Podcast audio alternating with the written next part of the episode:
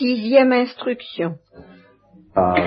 Tourner autour du pot pendant trop longtemps, la, au fond, on peut réduire la connaissance minimum de la foi à ceci. C'est la lumière qui résulte dans l'intelligence d'un certain attrait obscur que Dieu nous donne pour le royaume des cieux. Voilà, là, Et c'est pour ça que c'est tellement difficile à préciser, parce que ça n'implique en somme aucune connaissance claire, même de Dieu, même de l'existence de Dieu. Le psychisme peut être perturbé par de, des enseignements, des illusions, des doutes, ça c'est bien connu. Il peut y avoir d'énormes doutes qui n'empêchent pas la foi. Ce que Newman disait, mille difficultés ne font pas un doute, il voulait dire, là, mille doutes qui se situent au niveau psychique ne font pas un doute spirituel, parce qu'un doute spirituel, ça suppose justement une attitude, et c'est ça le vrai péché contre la foi, une attitude par laquelle on se détourne de cet attrait, on le, on, l'étouffe, on le refoule, on le, on, le récuse, voyez-vous, on le renie, voilà. On ne veut pas y céder. Alors on peut céder à cet attrait, soit d'une manière parfaite, et alors à ce moment-là on n'a pas seulement la forme de la charité, soit d'une manière imparfaite, c'est-à-dire que on, euh, j'ai comparé ça une fois, c'est une comparaison, ça vaut ce que ça vaut, mais enfin après tout, elle est biblique en un sens, par une déclaration d'amour. Bien. On vous fait une déclaration d'amour. Alors, ben, ça implique veux-tu, n'est-ce pas, comme je vous l'avais dit, euh, lors de la première retraite, veux-tu. Bon. Ben, vous pouvez dire oui. Écoutez cette déclaration de tout votre être, et puis dire oui, je veux. Vous pouvez écouter, comme le jeune homme riche si vous voulez, et puis dire non, je veux pas. Ou bien, ce qui est déjà fort dangereux d'après ce que dit le Christ, dire bon, c'est intéressant, euh, laissez votre adresse, euh, je vous écrirai plus tard quand j'aurai vendu mes bœufs et marié ma fille, quoi. Vous voyez, les invités ne sont pas pressés de venir au banquet. Tout est prêt, venez aux noces. Bon, une réponse dite euh, dilatatoire. dilatoire, n'est-ce pas? Bon. Euh, c'est pas une réponse qui plaît à Dieu, bien entendu, ça peut être un péché grave, un péché mortel, mais ce n'est encore un péché que contre la charité ou l'espérance. Vous voyez? Euh, Tant que vous acceptez d'entendre avec complaisance l'invitation. Alors ça, au plan d'une déclaration d'amour, on comprend très bien. Vous voyez, la fille qui, dit ah oui, je sais pas, je, je, je, je verrai, je vous laisse un espoir. Hein. Quand on aime entendre parler de ces choses-là, c'est que vraisemblablement on n'a pas perdu la foi. Parce que justement le propre de celui qui perd la foi, c'est qu'il n'aime pas qu'il ne veut plus entendre l'appel. Ça lui déplaît. Il a repoussé cette, cette lumière obscure et confuse, ô combien confuse et ô combien obscure. Alors, qui, justement, c'est très mystérieux parce que, qu'est-ce que ça suppose comme connaissance claire de Dieu? Je vous répète, rien. En fait, ça suppose une certaine connaissance naturelle de Dieu, mais très confuse, très obscure. Un pressentiment, euh, justement, de ce que saint Thomas appellerait la cause finale, de la, fin ultime de la béatitude, de quelque chose pour lequel euh, ça vaut la peine de donner sa vie. Vous voyez, c'est toujours la même chose, confusément. Et quand plus tard je me suis converti et que j'ai dit je ne veux pas rater mon coup, je me rappelle très bien, je m'étais dit ça, je ne veux surtout pas rater mon coup, eh bien ça voulait dire, euh, maintenant je le comprends, ça voulait dire, je ne veux pas euh, donner ma vie pour quelque chose qui ne le mérite pas. Je, je, veux trouver quelque chose qui mérite l'oblation de mon être. Il y avait donc un désir d'oblation, mais inconscient, informulé, tout ça étant très très confus, puisqu'à ce moment-là, j'étais encore pas tellement certains l'existence de Dieu, puisque je disais leur dogme, j'y comprends rien, ça m'est égal, je suis prêt à les avaler. C'est ça l'acte de foi, c'est justement d'être prêt à avaler tout, n'importe quoi, euh, pourvu qu'on ne me demande pas de comprendre, et de fait, s'il valait mieux qu'on ne me demande pas de comprendre, je ne comprends toujours pas. Vous voyez, nous allons revenir quand nous parlons du maximum, hein, mais euh, c'est quand même tout ce qu'on peut comprendre de l'enseignement de la foi, c'est quand même des étoiles dans la nuit. Seulement, alors la nuit de la foi, à la différence de la nuit métaphysique dont vous parlais, c'est que c'est une nuit qui fascine. Voilà, au fond, c'est ça. Vous voyez et, c'est pour ça que toute la dynamique de Saint Jean de la Croix est virtuellement contenue dans ce que je vous dis là. Parce que si c'est vraiment la nuit qui fascine, ça, ça veut dire que toutes les lumières euh, qu'il peut y avoir dans cette nuit, bon ben ça va bien cinq minutes. Mais non pour toute la beauté, non jamais je ne me perdrai, mais pour un je ne sais quoi. C'est-à-dire pour le côté le plus obscur. Les étoiles, ça va bien cinq minutes. Vous voyez, ça c'est la différence avec la métaphysique. En métaphysique, les étoiles sont précieuses. Et la nuit, il ne faut pas la regarder parce qu'on a le vertige. Vous voyez, on, perd pied. Ça, c'est vraiment pas un, motif du tout de béatitude, la nuit métaphysique. Alors là, absolument pas. Et c'est pour ça qu'en métaphysique, dans le domaine naturel, il faut se raccrocher aux étoiles. Il faut, faut dire, la nuit n'empêche pas les étoiles, les étoiles n'empêchent pas la nuit, mais la nuit n'empêche pas les étoiles. Et il y a des étoiles. Et ça, on ne me fera pas, on me déboulonnera pas de ces étoiles parce que je tiens le bon bout de ma raison et, précisément parce que j'ai l'humilité d'accepter la nuit, je suis sûr de mes étoiles. Voilà. Bon. Mais dans le domaine de la foi, bah, finalement c'est le contraire. Il y a des étoiles, mais ce qui intéresse, ce qui est vraiment l'objet le plus profond de la foi, c'est ce qui est cette nuit qui est au-delà des étoiles, et derrière laquelle on soupçonne en creux cette immense lumière pour laquelle nous sommes faits, car au fond ce qui anime la foi, c'est le désir de la vision face à face. Même au début, hein, le plus fruste de la foi la plus élémentaire, de quelqu'un qui n'a jamais entendu parler de Dieu, ni de, du Christ, ni pour cause si c'est avant Jésus-Christ, il n'y a pas de foi théologale sans un certain désir de la vision face à face. Vous vous mettez ça dans, le crâne. Et, de ce désir résulte une certaine lumière pour l'intelligence qui fait que on sent, comme dit Paul, ou plutôt les Hébreux, que Dieu existe et qu'il est rémunérateur. C'est-à-dire qu'il vaut la peine, que, Dieu ça vaut le coup. C'est la perception de la perle précieuse. Et c'est une connaissance essentiellement affective et qui porte sur le visage de Dieu qui ne ressemble à rien, mais absolument informulé et informulable. C'est archi confus. Nous sommes tout à fait dans l'ordre de la connaissance affective et inconsciente. Là, c'est pour ça que je, désespère d'arriver à m'en expliquer un jour dans, dans des cahiers, parce que, et en même temps que c'est tellement important, parce que c'est ce domaine qui intéresse tellement les psychologues, vous voyez, c'est l'inconscient, mais l'inconscient spirituel, car il y a un inconscient spirituel, et qui est bien plus profond et bien plus précieux que l'inconscient psychique. Il y a un inconscient psychique, mais il y a aussi un inconscient spirituel. Et cet inconscient euh, est quand même efficace. Et de temps en temps, on, on le sent passer. hein bon. Et tout le périple de Saint Jean de la Croix revient au fond à ce que, au-delà, euh, à ce que le psychique finisse par rejoindre des profondeurs spirituelles. C'est ça le maximum dont nous parlerons. Alors là, euh, au début, on n'en est pas là. Il y a le psychique qui, lui, s'intéresse à tout ce qui se passe dans la vie. Hein euh, il existe un inconscient spirituel. Je maintiens ça. Et il existe des connaissances inconscientes. Et au fond, la foi, c'est de l'ordre des connaissances inconscientes.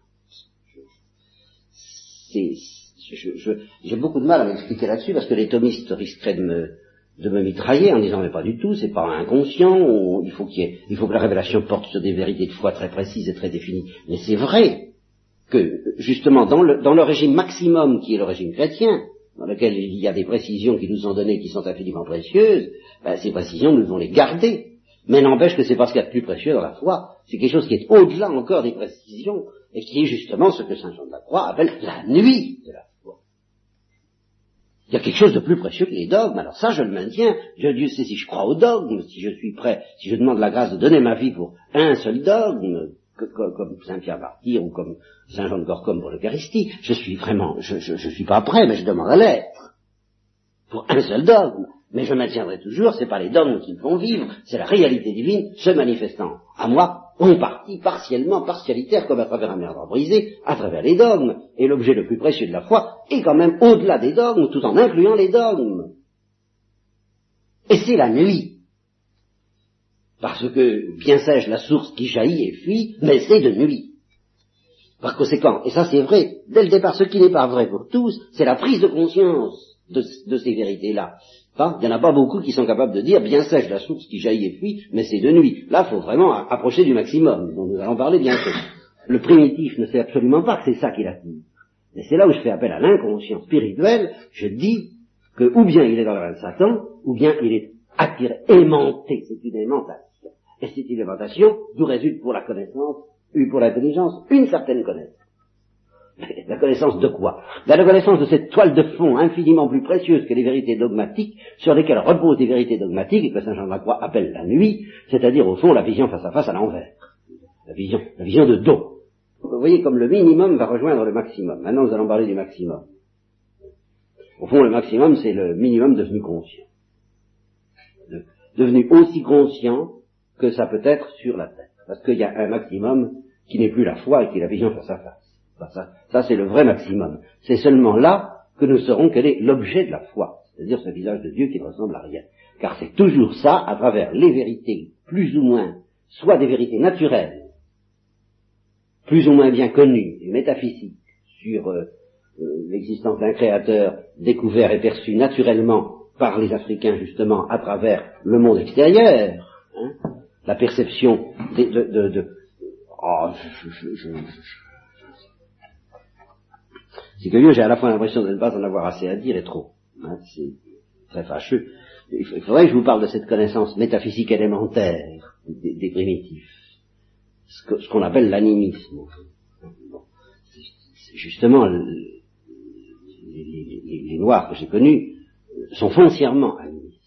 Alors, ce sont des animistes plus ou moins islamisés pour les uns, christianisés pour les autres, et alors c'est ça l'œuvre de la civilisation authentique, ça consiste justement à leur donner progressivement une, délicatesse intellectuelle plus, plus fine et plus subtile que celle du point de départ. Mais ce n'est qu'une question de prise de conscience et de progrès dans l'explicitation, parce que l'animisme, moi, je trouve que c'est une bonne chose, de soi. L'animisme n'est mauvais que lorsqu'il s'enferme dans une mythologie qui se ferme à la métaphysique du Dieu créateur. Vous voyez Mais de soi, l'animisme n'est pas fermé à la métaphysique du Dieu créateur. C'est une certaine manière de pressentir qu'il y a un au-delà. C'est une manière de pressentir les anges. Moi j'y crois aux anges et je pense que la perception normale de la part de l'homme euh, euh, on, croit aujourd'hui qu'on peut faire, on, nous offre une métaphysique qui fait l'économie des anges. Et on croit que c'est une métaphysique plus satisfaisante peut-être pour l'homme de science que nous sommes devenus, mais c'est pas la connaissance naturelle de l'homme. La connaissance naturelle de l'homme, c'est de s'élever de l'animisme, c'est-à-dire de la perception des anges, d'un certain au-delà qui n'est pas encore Dieu, à un au-delà qui est Dieu. C'est ça, l'échelle de Jacob la, de la métaphysique que l'homme se sente dépassé par le vent, par l'immensité, par l'espace, euh, les espaces infinis dont parle Pascal, par, euh, euh, même s'ils n'ont pas la perception de, l'espace, puisque les anciens se figuraient l'univers comme une boule, bon, eh bien, malgré tout, le feu, le vent, l'eau, tout ça, ça, c'était tout de même, ils se sentaient dépassés, quoi. Hein. Alors, Freud et d'autres ont prétendu que pour, pour réagir contre sa peur, il a inventé des dieux, c'est pas ça du tout. Il y a une perception élémentaire que je continue à partager avec les hommes primitifs, je revendique d'être à ce point de vue-là encore un primitif, ben, c'est que devant l'immensité, je suis dans quelque chose qui me dépasse. C'est aussi bête que ça. Hein. Et je dis que la métaphysique, ça commence comme ça. Et justement, c'est ça que j'ai senti tout de suite en arrivant en Afrique, c'est que je retrouvais enfin de la métaphysique. Des gens avec qui on pouvait faire de la métaphysique. Pourquoi? Parce qu'ils ont des racines. Ils ne sont pas, ils sont pas habitués à manier les mots. Justement, la danse, pour eux, c'est quelque chose qui est très métaphysique. Et quand je suis revenu, que je suis tombé justement sur euh, un professeur de géographie, je lui ai dit, ben, j'ai découvert la géographie et que ça demande beaucoup de métaphysique. J'ai compris qu'il y a un lien entre faire partie d'un peuple et avoir des perceptions métaphysiques. Et que le, un des drames de l'Occident, je peux le définir comme ça, une métaphysique déracinée, une métaphysique sans racines une, métaphysique qui malade. Parce que la métaphysique, c'est tout simplement de percevoir l'immensité. C'est vraiment pas sorcier, c'est le cas de dire. Hein, c'est de se percevoir, c'est de se sentir dépassé. Et c'est une béatitude naturelle, hein, qui peut et qui doit être soulevée par la grâce. Enfin, la béatitude naturelle, c'est de se sentir dépassé par l'océan, c'est de se sentir dépassé par le vent, c'est de se sentir dépassé par la terre, c'est de se sentir dépassé par les astres une fois qu'on les a compris, et au, et au ciel d'Afrique, le ciel d'Afrique, on comprend l'infini, c'est quelque chose. Hein. Bon, euh, je suis dit le, le, deuxième soir, mais ceux qui croient pas en Dieu sont vraiment tombés sur la tête. Et cependant, ça reste une étoile dans la nuit, cette perception, parce que qu'est-ce que c'est que ce Dieu? C'est vraiment l'inconnu. Bon, donc, tout ça, c'est pour dire que si l'homme se laisse aller, sans culture, sans tergiversation, il est immédiatement branché sur une certaine perception de l'immensité qui le mène à l'infini, qui le mène à une, connaissance confuse de Dieu. Alors elle peut se dégrader en... L'homme peut toujours être tenté de, rabaisser la divinité, de, se faire une idée mythologique des forces qui animent le monde, et puis de, au fond, de ne pas faire suffisamment de métaphysique. Ça, c'est toujours, c'est le danger de l'animisme. Ça, c'est vrai.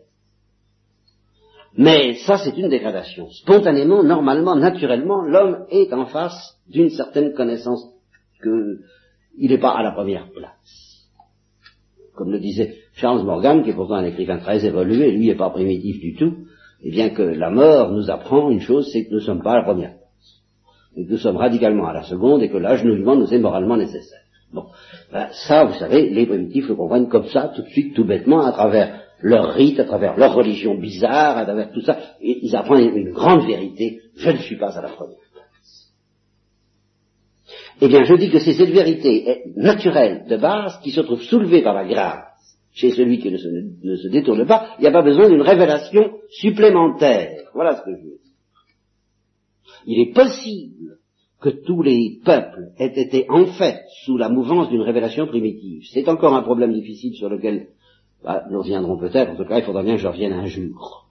Je ne sais pas quand. La question de la révélation primitive est très difficile. Mais euh, je, mets simplement en fait que, indépendamment de toute révélation primitive, à laquelle je crois malgré tout, indépendamment de toute révélation primitive, le simple fait de se percevoir comme dépassé par la nature, et par un au-delà de la nature, et par conséquent obscurément et confusément par Dieu, suffit comme connaissance de base pour qu'un acte de foi inconscient jaillisse des profondeurs de l'inconscient spirituel. C'est-à-dire un acte de confiance dans celui qui nous attire à travers cette nuit.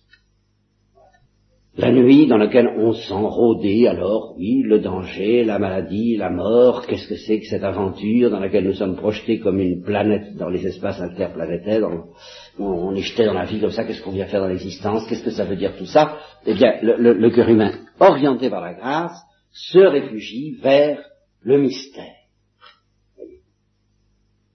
Et la, foi suppose que le mystère ne se contente pas de nous faire peur, contrairement à ce que disent les, les, analystes des religions, qui disent au fond l'homme invente la religion pour se protéger de la peur de l'au-delà. Non, l'âme de la religion chrétienne tout au moins, euh, disons la religion authentique, antérieurement même à l'ère chrétienne, c'est l'attrait.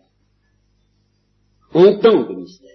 Et voilà pourquoi, vous comprenez, quand nous allons nous poser la question du maximum, et toutes les précisions qui vont nous être données sur le mystère sont bien moins intéressantes, tout en étant fort précieuses, que le caractère mystérieux du mystère. Ce ne sont pas les élucidations qui sont précieuses comme telles. Au contraire, les élucidations ne sont précieuses que dans la mesure où elles nous aident à comprendre mieux combien le mystère est mystérieux. Alors qu'est-ce que c'est qu'un mystère, justement, en terre chrétienne? C'est avant tout quelque chose qui attire.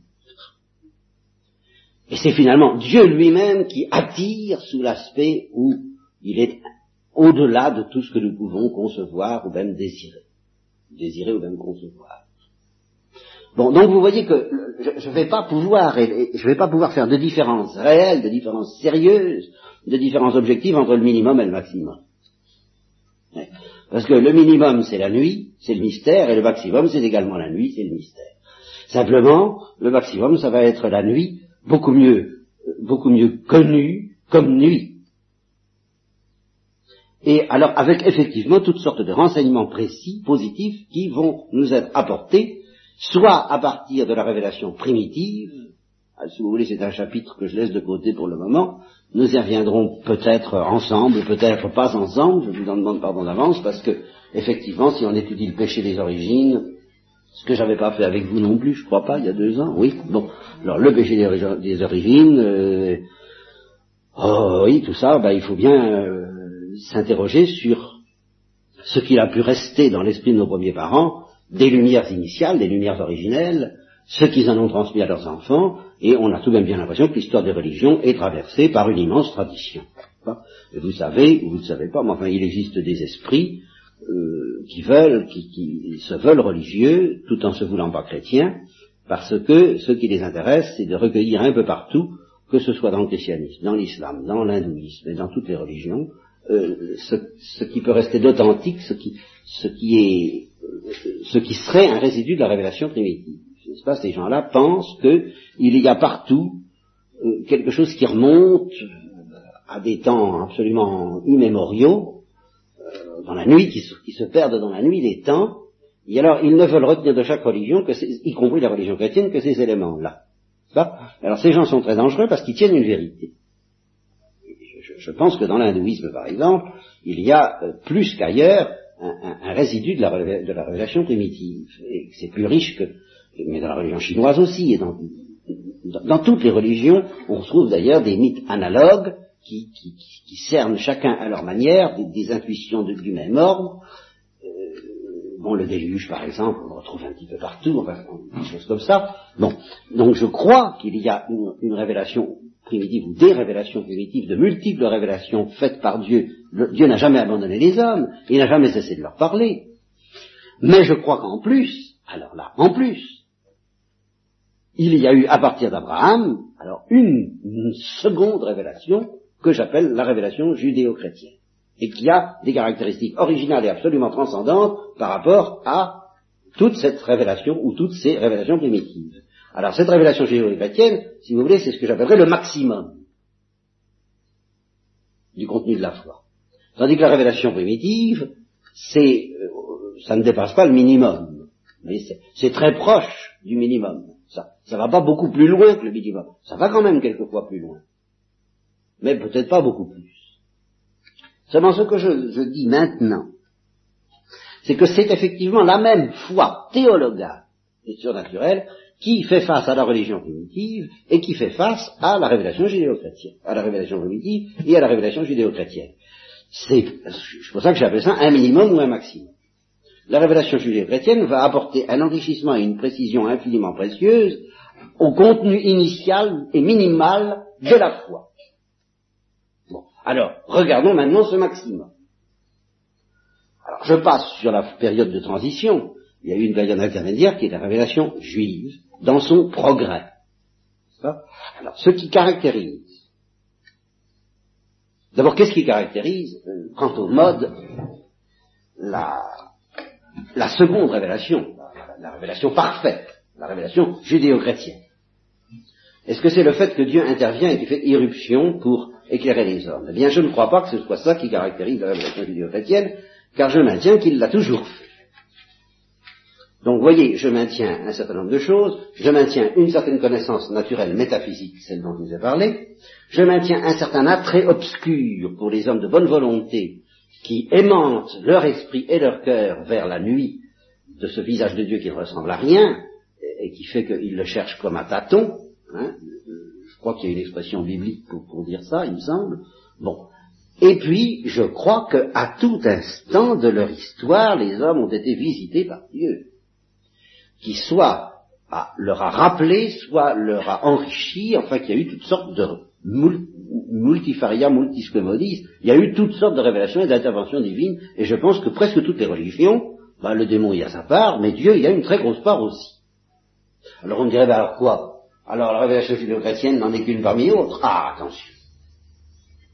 Alors ce qui va caractériser la révélation judéo-chrétienne, c'est que quand les hommes reçoivent une visite de Dieu, eh bien, ils ont cette particularité inévitable de les recevoir, comme dit Aristote, per modum recipientis. Je, je, je, vous raconte ça parce que c'est capital. Quid quid recipitur, per modum recipientis recipitur. Tout ce qui est reçu est reçu à la mode du récipient. À la, selon le mode propre à celui qui reçoit. Exemple, eh bien, un coup de poing dans l'œil et c'est 36 chandelles. Parce que le nerf optique ne réagit que d'une façon, lui, par des couleurs. Alors vous pouvez lui envoyer tout ce que vous voulez, lui, ça se traduit par des couleurs, n'est-ce pas? Le firmament étoilé, comme dans l'histoire des pieds nickelés. Bon. le firmament du ciel. Vous voyez, bon.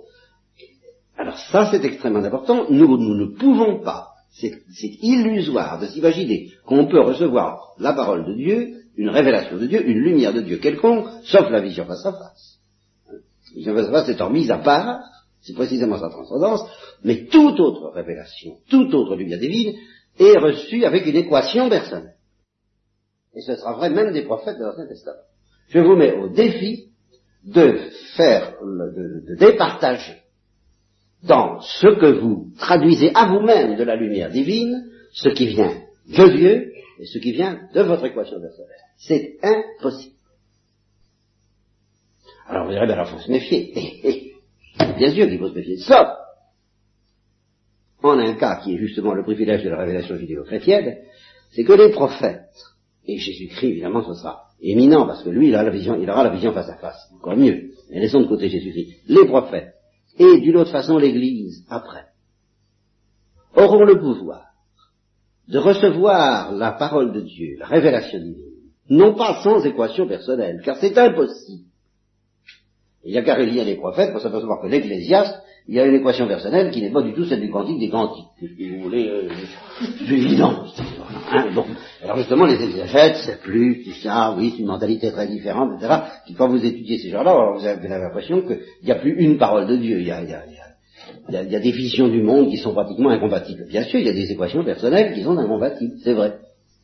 Et il y a un amalgame et un mélange inextricable entre la lumière de Dieu et l'équation personnelle. Alors, eh bien, alors intervient le privilège de l'inhérence, c'est-à-dire que le Saint-Esprit soutient les écrivains sacrés et les prophètes, en telle sorte que leur équation personnelle, non pas disparaisse, il n'en est pas question, mais ne puisse pas les égarer.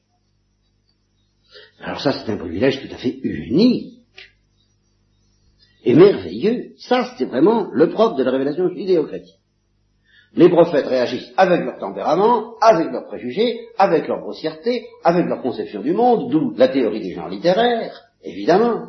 Hein, ils, introduisent leur conception du monde dans la Bible, mais en telle sorte que malgré tout, ça n'introduise aucune erreur dans ce que Dieu veut leur faire dire. Alors, je prends un exemple d'équation personnelle pour que vous puissiez pas discuter, Jeanne d'Arc. Jeanne d'Arc en prison, Dieu lui dit tu seras bientôt libéré. Elle se chic? Je vais, je vais m'évader. Oui, seulement c'était de son corps. Et alors elle avait interprété. Évidemment, ah bah ça, il y avait, elle avait des excuses. Ben oui, mais c'est tout de même une interprétation. La lumière de Dieu n'avait pas dit qu'elle serait libérée de sa prison anglaise, mais de sa prison humaine. Euh, Oh, vous dire, ben oui, mais vous causez, vous, Seigneur, mais vous, avez vos idées, moi j'ai les miennes. Ben d'accord. D'accord Mais tu interprètes, qu'est-ce que tu veux s'efforcer Mes pensées ne sont pas les tiennes. Alors méfie-toi, quand je te dis quelque chose, tu crois comprendre et tu comprends pas. Alors ça, c'est ça l'équation personnelle, vous voyez? Ça, c'est voilà, Jeanne d'Arc interprétant. Ben, une interprétation qui va de soi, oui, oui, ça va de soi, mais elle est fausse.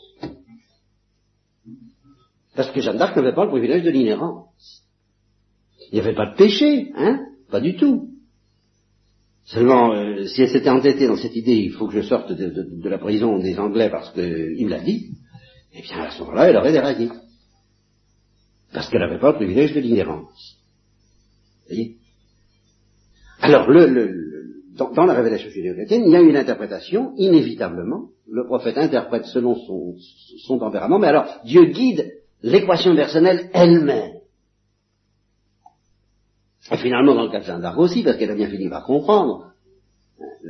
Finalement, dans, le cas de l'Église, l'Église aussi a son équation personnelle. Et c'est là où nous y reviendrons, les pères de l'Église, chaque théologien, chaque croyant, chaque prêtre, vous, moi, nous avons notre équation personnelle, nous avons notre manière à nous euh, d'interpréter la parole de Dieu. Alors, comment ça se fait que c'est la tour de Babel et non pas que c'est pas la tour de Babel, mais, mais, la Pentecôte? Eh bien, justement, ça, ça, dépend de la prise en charge de notre équation personnelle elle-même, et c'est ça être d'église. Recta sapere.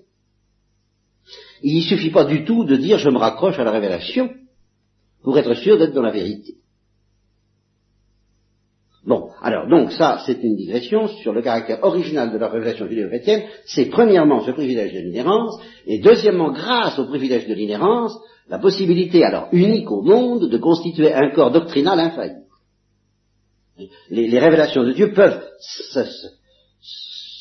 s'articuler les unes sur les autres et, et construire justement une doctrine, une sagesse, une synthèse, une révélation et non pas des révélations chaotiques et plus ou moins fumeuses, parce que justement, les hommes les rendent, toutes ces interventions divines, chaotiques et fumeuses par leurs équations personnelles. Alors il y a l'équation personnelle des Papous, il y a celle des, des, Sénégalais, il y a celle des Américains, il y a celle des, Chinois, tout ça, ils arrangent ça, alors Soros, alors ça fait une espèce de tour de Babel, infailliblement.